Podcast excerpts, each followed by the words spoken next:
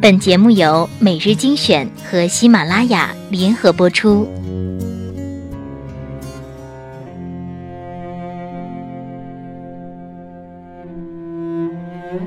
我不去想是否能够成功，既然选择了远方，便只顾风雨兼程。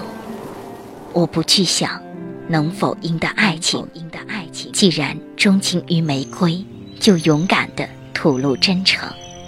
我不去想身后会不会袭来寒风冷雨，既然目标是地平线，留给世界的只能是背影。我不去想未来是平坦还是泥泞，只要热爱生命，一切一切都在意料之中。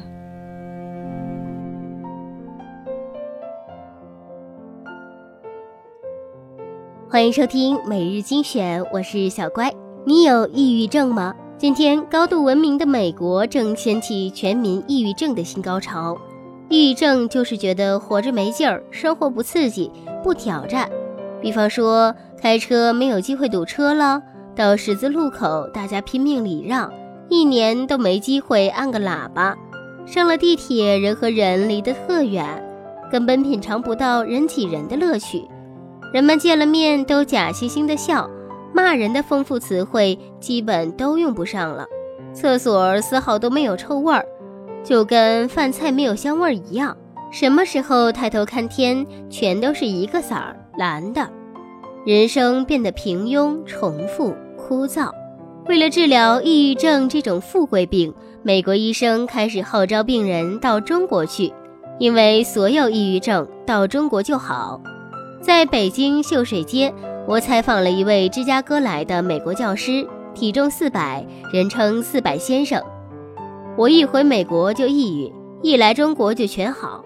我一下飞机，必须立刻去北京地铁，兴奋地跟着一望无际的人流，一小步一小步地从二号线走到一号线。往前看，黑压压一片；往后看，如麦浪滚滚的人脑袋。北京人从来不抱怨，因为有微信，多慢多挤都不着急。这种人气是我在美国感受不到的，它让我出汗，让我有机会接触其他人类的肢体，让我终于闻到人的味道，体会一种群体和归属感。这会儿就是天塌了，我也不怕，因为要死，大家一块儿死。我不再孤单，不再抑郁。在西单大街过街天桥上，我又采访一位洛杉矶白人妇女。她指着身边十一岁的男孩说：“我儿子胆子很小，精神不集中，医生诊断说严重抑郁症，必须去中国治疗。我让他每天在北京街头过马路，锻炼他的胆量。北京的车就跟让子弹飞似的，他要求我儿子必须集中精神。”否则，瞬间就可能被各种车辆撞飞。敢在北京大街上穿行，别说抑郁症，连老年痴呆症都治好了。我儿子现在不用回头，就能听出身后飞来的是电动自行车还是电动三轮车，甚至连是不是黑车都听得出来。他现在回美国，只要一上公路，所有汽车全停，让他大摇大摆地过，神了。我真不相信这是我那胆小如鼠的儿子。我感谢中国给了他重生的勇气呀！他激动了，开始擦眼泪。在长城饭店，我还采访了一位美国商人，他每年都来中国。美国的街景二十年都不变，你在美国待过，你是知道的。老看一样的景色，就造成了我的抑郁。看看你们中国，天天都在变。每天都能看到新高楼、新公路，按照导航开车是很危险的，有时候会把你导到桥下边去，因为桥是昨天刚拆的。就说我住的长城饭店，经常早晨一抬头，整个饭店看不见了，只有楼顶闪现在云雾里。我现在才明白，为什么中国人喜欢写意山水画，迷雾蒙蒙的，美死了。在首都师范大学，我遇见一位美国女士，她讲一口特别流利的中文，连古文都看得懂。我问她也有抑郁症吗？她说有，是一种特殊的抑郁症。我看腻了美国人那种见面微笑、彬彬有礼的虚伪。我身体里有一种渴望，就是骂人。可是在美国，我没有这个机会，这加重了我的抑郁症。我都自杀两次了。中国能治你这种抑郁症吗？我问。太能了，我的老师帮我在中国开了个微博，这个真的救了我。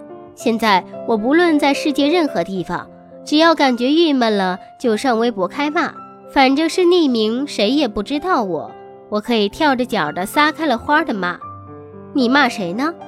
我问。骂谁并不重要，关键是骂出来。前几天好像有一大帮人在网上骂你，我就拿起罗板砖也跟着拍，可过瘾了。在美国的网站上骂人是不可以人身攻击或者撒谎的，在中国没事儿，你随便说什么都可以。我觉得这才是真正的言论自由呢。中文里所有骂人的话我都能娴熟运用，骂的时候越脏越好，越脏越过瘾。骂完之后感觉很爽，走路都是轻盈的。在中关村一带，我一看某个人走路的姿势，就知道这孙子是否骂得痛快了。抑郁来源于生活的平庸，白求恩就是忍不住加拿大的平庸，愤然投身到中国来的。孙中山也是受不了美国的平庸，一赌气把满清政府给推翻了。好多伟人都是给平庸逼出来的。